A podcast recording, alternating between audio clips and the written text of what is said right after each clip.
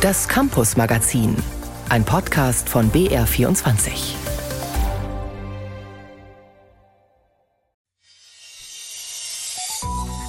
Heute mit schlechten Nachrichten aus Bayerns Schulen. Wir haben jeden Tag vier bis acht positive Selbsttests oder Meldungen, dass Kinder positiv getestet sind. Die Corona-Inzidenz unter Kindern liegt teilweise über 1000. Dennoch will die Staatsregierung die Schulen offen halten. Das hat sie am Freitag noch einmal bestätigt. Erste Hochschulen kehren dagegen bereits zur Online-Lehre zurück. Welche das sind und wo Studierende weiter in den Hörsaal dürfen, dazu gleich mehr. Und Ni Hao? Haben Sie das schon mal gehört? Chinesisch und heißt Guten Tag. Bisher lernen die Sprache nur 800 Schüler in ganz Bayern. Wir wollten herausfinden, warum sich so wenige dafür interessieren. Das und mehr heute im Campus Magazin. Ich bin Fabian Mader. Allein bei dem Wort Homeschooling kriegen Eltern Bauchschmerzen. Arbeitsblätter ausdrucken, mit Kindern über Mathematikformeln brüten und überhaupt das enge Aufeinandersitzen zu Hause und der Versuch, Kinder dabei etwas beizubringen. Das will wohl keiner wiederhaben. Kultusminister Piazzolo hat nun am Freitag versichert, dass die Schulen offen bleiben sollen.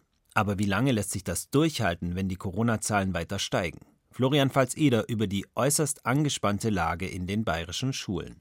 An der Realschule Unterpfaffenhofen ist, wie an vielen bayerischen Schulen, die vierte Corona-Welle voll angekommen. Wir haben jeden Tag vier bis acht positive Selbsttests oder Meldungen, dass Kinder positiv getestet sind. Erklärt Schulleiter Christoph Breuer. Immerhin, im Vergleich zu den früheren Corona-Wellen muss er an seiner Schule wegen eines infizierten Jugendlichen nicht mehr ganze Klassen in Quarantäne schicken. Nur die Sitznachbarn, enge Kontaktpersonen also, sollten sich genau beobachten und täglich testen, wenn sie nicht eh schon geimpft sind. Präsenzunterricht geht mit Maskenpflicht weiter. Wie lange noch? Da herrscht aber mittlerweile große Verunsicherung. Die Zehntklässlerin und Schülersprecherin Lea. Ich glaube halt auch, dass durch die steigenden Zahlen es vielleicht sein kann, dass die Politik wieder auf Hybrid- oder ähm, Online-Unterricht gehen würde. Aber ich hoffe es nicht. Was die Staatsregierung Stand Freitagnachmittag auch nicht plant, trotz der jüngsten Verschärfungen der Corona-Maßnahmen. Kultusminister Michael Piazzolo. Kita und Schule bleiben offen, trotz auch sehr restriktiver Handhabung von vielen. Wir wollen Kindern und Jugendlichen auch Halt geben. Das begrüßt der Bayerische Landesschülerrat bloß nicht wieder Homeschooling. Nevio Zuber. Wir haben ganz klar die Rückmeldung bekommen aus ganz Bayern von allen Schularten, dass Distanzunterricht, geschweige denn Wechselunterricht, das hat zu so unglaublich großen Lernlücken geführt. Das Problem geht aber noch viel tiefer, erklärt Ingo Isfording, Bildungsökonom vom Forschungsinstitut zur Zukunft der Arbeit. Die Schulschließungen müssen einfach Ultima Ratio sein. Während die Studienlage zu den positiven Effekten der Schulschließungen auf die Verbreitung der Fallzahlen doch immer noch ziemlich durcheinander ist und es da sich keine klare Evidenz herausbildet, ist die Studienlage zu den Kosten der Schulschließungen auf Humankapital, auf Bildungskarrieren, auf spätere Löhne, auf mentale Gesundheit, auf physische Gesundheit die Studienlage ist ja leider ziemlich klar. Und das können wir uns eigentlich nicht erlauben. Sind Schulen Pandemietreiber? Zu der Frage haben Isfording und Kollegen eben eine neue Studie in Deutschland veröffentlicht und sind zum Ergebnis gekommen, nein. Im Gegenteil, sie könnten sogar einen Beitrag zur Pandemiebekämpfung leisten. Wir finden in unserer Studie, dass die Schulen es ermöglicht haben, dass wir durch diese regelmäßigen Tests vorher unerkannte, möglicherweise asymptomatische Fälle unter Kindern erkennen Vorausgesetzt natürlich, die Gesundheitsämter kommen jetzt bei den hohen Fallzahlen mit der Nachverfolgung hinterher. Christoph Breuer, Leiter der Realschule unter Pfaffenhofen. Aufs Gesundheitsamt warten geht jetzt nicht mehr, weil die sind so überlastet.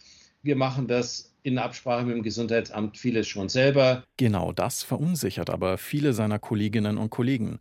Simone Fleischmann vom Bayerischen Lehrer- und Lehrerinnenverband. Wir alle haben Angst davor, dass wir die Gesundheitsmaßnahmen nicht tippitoppi umsetzen können.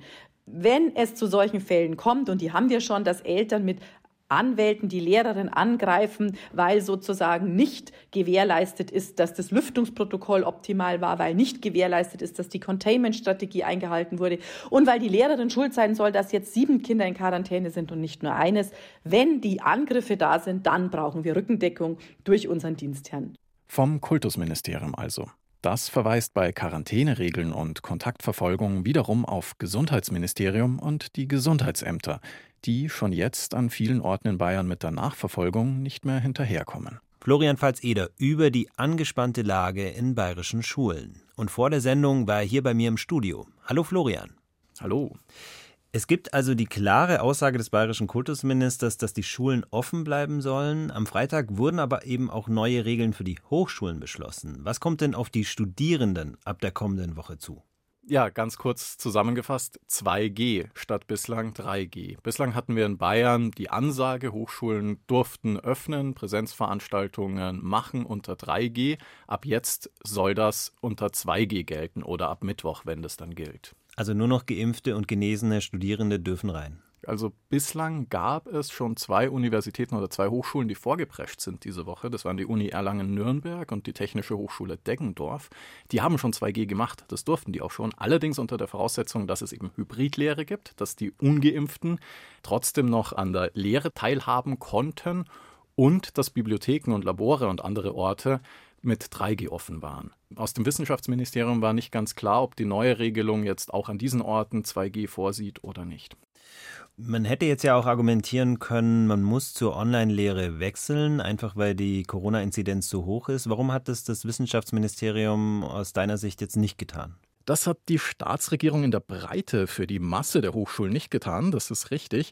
Aber ab einer Inzidenz von 1000, da gilt sehr wohl ab Mittwoch die Rückkehr zur Online-Lehre. Das heißt, in den Landkreisen, bei denen die Corona-Inzidenz über 1000 liegt, da müssen die Hochschulen tatsächlich voll und ganz auf digital umstellen. Nach aktuellem Stand Ende der Woche würde das zumindest Außenstellen der Technischen Hochschulen Deggendorf und Rosenheim treffen. Die große Mehrheit der Hochschulen dürfte aber erstmal, unter Beachtung der 2G-Regel natürlich, in Präsenz weitermachen.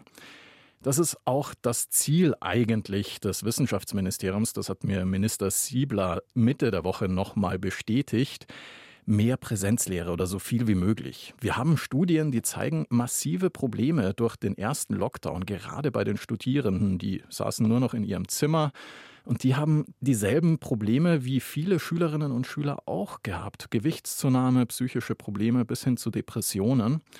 Und insofern zumindest ein bisschen Präsenz anbieten zu können, ist für diese Gruppe der Studierenden ziemlich wichtig, zumal die Hochschulen, das zeigen ja auch Untersuchungen, nicht die Pandemietreiber sind. Die Frage ist natürlich trotzdem für viele, wird 2G ausreichen? Es zeigt sich ja, dass es durchaus auch Impfdurchbrüche gibt. Ähm, also wird das reichen unterm Strich? Das war die große Debatte, nachdem Erlangen-Nürnberg eben und Deggendorf vorgeprescht sind diese Woche schon. 2G sehen viele deshalb kritisch, weil eh schon so viele Studierende geimpft sind. Also je nach Umfrage und Hochschule kommen wir da auf Impfquoten von bis zu 95 Prozent. Also insofern haben wir da faktisch 2G. Einigen Hochschulen reicht 2G tatsächlich nicht aus. Die haben schon im Vorfeld vor Freitag angekündigt, wieder stärker auf Online-Lehre umzustellen. Welche Hochschulen sind das und wie kann man sich das vorstellen? Also in den Medien aufgetaucht ist die Technische Hochschule Ingolstadt. Die hat tatsächlich schon einen Lockdown quasi, also ein komplettes Online-Studium ab dem 6. Dezember bis Mitte Januar, bis es halt wieder losgeht nach den Weihnachts- und Neujahrsferien, angekündigt. Es gibt auch andere Hochschulen, die einfach immer stärker Präsenz runtergefahren haben. Also das ist schon so als Trend wahrnehmbar. Zum Beispiel die Hochschule München, die hat mit 80 Prozent Präsenz schon angefangen im Semester. Die fährt jetzt auf 10 Prozent runter. Und das hat eben genau den Hintergrund, um Kontakte eben zu reduzieren. Auch wenn die Hochschulen nicht die Pandemietreiber sind, auch hier finden Kontakte statt. Und genau aus dem Hintergrund versuchen eben alle händeringend ein bisschen was dabei zu tragen. Du hast schon erwähnt, die Universitäten oder die Hochschulen seien keine Pandemietreiber. In welchen Studien oder wie lässt sich das festmachen? Also die prominenteste jetzt vor kurzem in den Nachrichten war die Luca-App, die Daten der Luca-App, die gezeigt haben, dass die meisten Infektionen eben aufgrund dieses hohen Datensatzes auch in Bars und Clubs stattgefunden haben und die Universitäten und Schulen da eine sehr, sehr, sehr untergeordnete Rolle gespielt haben. Florian Pfalz-Eder über die Entscheidung der Staatsregierung an Hochschulen ab kommender Woche Mittwoch, Mittwoch 2G an den Hochschulen einzuführen. Vielen Dank für das Gespräch. Danke ebenso. Shir Shir. Ich sage es nochmal. Shir Shir. Sie verstehen nur Chinesisch, dann liegen Sie richtig, denn Shir Shir heißt Danke auf Mandarin, also in der chinesischen Hochsprache. Ich habe das selbst äh, vor wenigen Minuten zum ersten Mal gehört, weil ich wie die meisten keinen Chinesischunterricht hatte. Aktuell lernen die Sprache ganze 800 Schülerinnen und Schüler in Bayern. Kein Vergleich zu Französisch, Italienisch, Englisch oder Spanisch.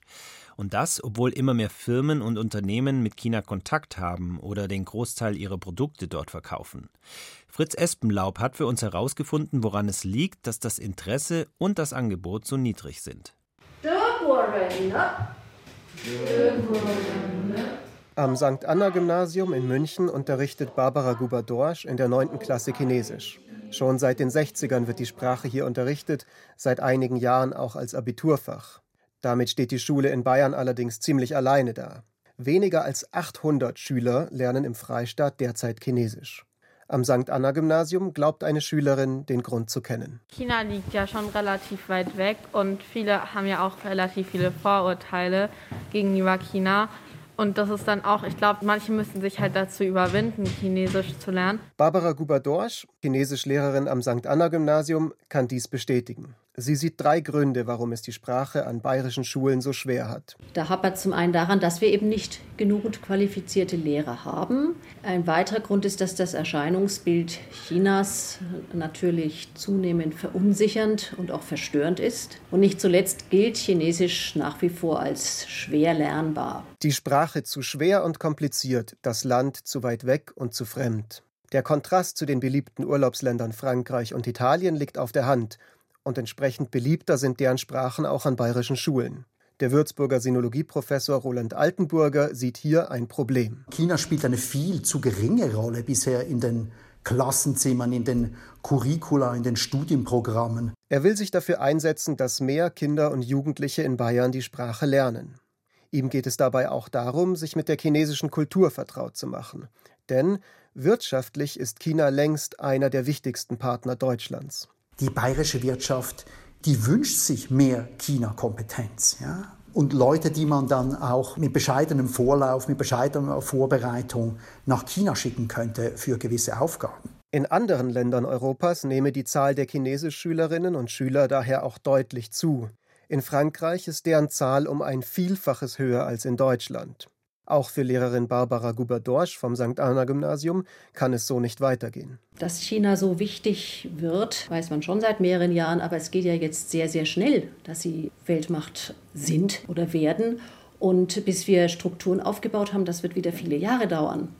Insofern fürchte ich schon, dass uns die Zeit ein bisschen davonläuft. Nicht jede Kritik am Chinesischunterricht sei allerdings unberechtigt, sagt Sinologe Altenburger. Beispielsweise bieten die sogenannten Konfuzius-Institute Chinesischunterricht an Schulen an. Einigen wird aber vorgeworfen, chinesische Staatspropaganda zu verbreiten. Daher arbeitet der Freistaat auch nicht mit ihnen zusammen, sagt Altenburger. Wir sind einfach in dieser schwierigen Situation, dass wir das nicht dem chinesischen Staat und seinen Auslandinstitutionen überlassen können. Ja? Sonst haben wir eben rasch chinesische Staatsideologie in bayerischen Schulzimmern. Gerade deshalb gehe es darum, eigene Lehrkräfte auszubilden und in Deutschland Strukturen aufzubauen. Schülerinnen am St. Anna Gymnasium in München haben in jedem Fall Lust auf die Sprache, gerade weil sie so anders ist. Es ist einfach eine ganz andere Sprache und auch mit den Schriftzeichen einfach was ganz Neues. Und man hat auch nicht so oft eigentlich die Möglichkeit, sowas zu lernen. Deshalb fand ich es ein gutes Angebot, dass man hier machen kann und wollte es dann auch machen. Fritz Espenlaub über Chinesischunterricht an Bayerns Schulen. Die Sprache zu lernen ist nicht einfach. Vermutlich ist ein anderes, neues Angebot etwas leichter zu lernen, nämlich Reiten. Karin Baumüller-Söder, Ehefrau von Ministerpräsident Markus Söder, setzt sich persönlich dafür ein, dass Reiten Teil des Unterrichts an Grundschulen wird. Sie ist selbst Springreiterin und hat in diesem Sommer eine Initiative dafür gestartet. Susanne Lettenbauer hat für uns eine Grundschule besucht, die den Umgang mit Pferden schon seit Jahren im Programm hat. Also hier haben wir die Mirabelle und die Cassie. Mirabelle ist eine Norwegerstute und die Cassie ist jetzt heuer neu zu uns gekommen. Ein kleines ungarisches Pony macht die Sache auch ganz gut. Neun junge Mädchen wuseln am frühen Nachmittag um halb zwei an den beiden Pferden herum, überlegen, wer die Hufe sauber machen darf, wie genau die Trense aufgezogen wird und wie sie am besten putzen. Und wo ist noch ganz wichtig zum Putzen? Hier unten. Genau. Vor einer halben Stunde saßen die Viertklässlerinnen noch im Unterricht ihrer Münchner Grundschule an der Pfarrer Grimmstraße. Seit September steht zusätzlich jeden Donnerstag das Schulfach Reiten auf dem Programm. Viele Mädchen und Jungen wollten in die Reitgruppe, aber nur neun konnten in diesem Jahr ausgewählt werden. Es ist einfach toll. Nach der Schule die ganze Zeit reiten und das finde ich sehr toll. Ja, finde ich eigentlich auch. Weil ich möchte auch später mal so Springreiterin werden und dann, dass man in der Grundschule ein bisschen Erfahrung bekommt. Reiten ist ein ganz besonderer Sport, der Empathie, Gleichgewichtssinn und Bewegung gleichermaßen fordert und fördert. Das sagt Bayerns First Lady Karin Baumüller-Söder und startete in diesem Schuljahr medienwirksam die Initiative Reiten in der Grundschule. Dass jetzt auch der Freistaat auf die Idee kommt, der Umgang mit Pferden wirke charakterbildend, erstaunt Konrektorin Andrea Angerer. Sie bietet das an ihrer Grundschule im Münchner Westen bereits auf eigene Initiative seit etlichen Jahren an, in Kooperation mit dem Verein Reiten bei Freunden. Der Freistaat hat ihr dafür bislang gerade einmal zwei Lehrstunden zur Verfügung gestellt. Das ist schon schade. Also es wäre natürlich toll, wenn wir da mehr Stunden dafür Zeit hätten.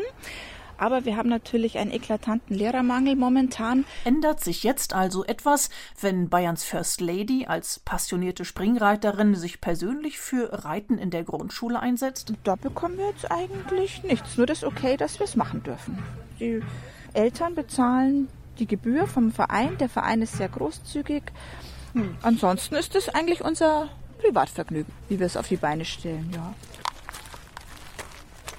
Noch hält sich die Zahl der beteiligten Grundschulen in Bayern sehr in Grenzen, was die Initiative durch Verteilen von Starterpaketen und der Aufforderung an Eltern und Vereine ändern will. Zwar bestünde Interesse von Seiten der Schulleiter, aber nicht viele Reitvereine erklären sich dazu bereit, Zweit-, Dritt- oder Viertklässler auf ihre Pferde zu lassen, weiß Angerer. Vielleicht kann Karin Baumüller-Söder sie überzeugen. Denn für Kinder sei gerade der Umgang mit den manchmal störrischen Pferden eine wertvolle Erfahrung, sagt die Vereinsvorsitzende von Reiten bei Freunden, Eleonore Dietz-Rohrer. Ich bin persönlich der Meinung, die Schulkinder haben sowieso einen Kopf so voll. Da dürfen die ruhig mal ein bisschen Seele baumeln lassen bei den Tieren. Und der Kontakt zur Natur ist wichtiger denn je. Also man sieht, wie wenig Kinder sich eigentlich noch mit Tieren und mit Natur auskennen. Tatsächlich soll Reitunterricht, vergleichbar dem an der Münchner Schule, als ganz normales Wahlschulfach auf dem Lehrplan in Bayern stehen. Mit Theoriestunden zur Entwicklung des Pferdes, zur Geschichte des Reitens, zur Fellpflege und zu den Krankheiten. Erst danach geht es in den Stall. Welche der Eltern Reithosen, Reitstiefel und Zubehör für ihr Kind kaufen können, ist noch längst nicht klar. Zumindest die Reithelme sponsort eine Firma für die Münchner Grundschule. Die Initiative von Frau Söder hält Andrea Angerer für Aktionismus, den sich viele Schulen gar nicht leisten können, aufgrund des Lehrkräftemangels. Grundsätzlich mehr Sportstunden wären gut, sind aber derzeit nicht absehbar. Die Mädchen jedenfalls sind an diesem Nachmittag ebenso wie ihre Eltern froh über das Angebot. Finde ich gut, weil da kann man reinschnuppern, ob man das dann wirklich einem auch auf Dauer gefällt. Ja. Susanne Lettenbauer über die Initiative Reiten an der Grundschule. Die Elite-Universitäten der USA ziehen die Besten aus aller Welt an. Die besten Professoren, die besten Studierenden. Nicht umsonst entstehen in Harvard oder Stanford viele Ideen, die die Welt entscheidend verändern. Das Problem ist, die Plätze sind nicht nur sehr teuer, sondern auch sehr begehrt. Da kann es helfen, wenn Mama, Opa oder Tante schon dort studiert haben. An einigen Hochschulen werden Studienplätze über sogenannte Legacy Admissions vergeben, also an Nachkommen von früheren Studenten. Und das sorgt in den USA für immer heftigere Kritik, berichtet Franziska Hoppen. An FBI investigation called Operation Varsity Blues. USC, UCLA. Ein Skandal so erschütternd, dass sogar Netflix eine Doku darüber drehte. Operation Varsity Blues. 2019 wurde in den USA bekannt, dass reiche Eltern, darunter auch Hollywood-Schauspieler, mit Millionensummen dafür gesorgt hatten, dass ihre Sprösslinge an den besten Universitäten unterkamen. Zulassungen gegen Bezahlung. 50 Beschuldigten wurde damals der Prozess gemacht.